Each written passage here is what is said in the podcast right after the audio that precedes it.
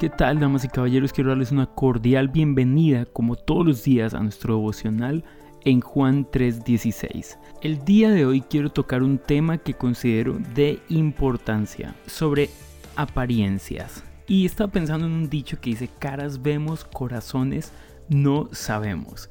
Cuando estaba pequeño, bueno, yo no crecí mucho, pero cuando estaba más pequeño y más joven, escuchábamos con mis hermanas en casa una canción de un grupo que se llamaba Parousia. Y la canción se llamaba Una cara bonita. Y básicamente lo que decía era, yo no busco una chica que solamente tenga una cara bonita, sino que tenga también un buen corazón.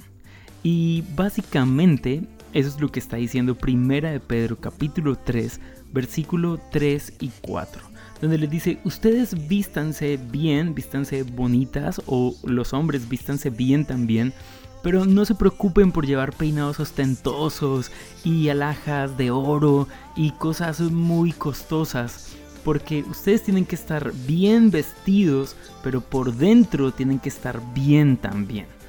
No, no es tanto el vestido lujoso que ustedes lleven lo que les hace una gran persona, sino el vestido interno, lo que ustedes tienen en el corazón, lo incorruptible, que estén que estén cubiertos por un espíritu afable y apacible, y dice, eso sí es de gran estima para Dios. Estamos en un tiempo y en un país donde las apariencias son bien importantes.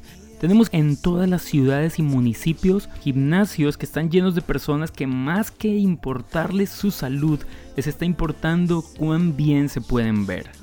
Clínicas estéticas donde si bien hay personas que van por asuntos de salud, también hay personas que van solamente por asuntos de apariencias, de querer verse diferente, por un tema de no aceptarnos tal cual somos y tengo que cambiar esto de alguna forma.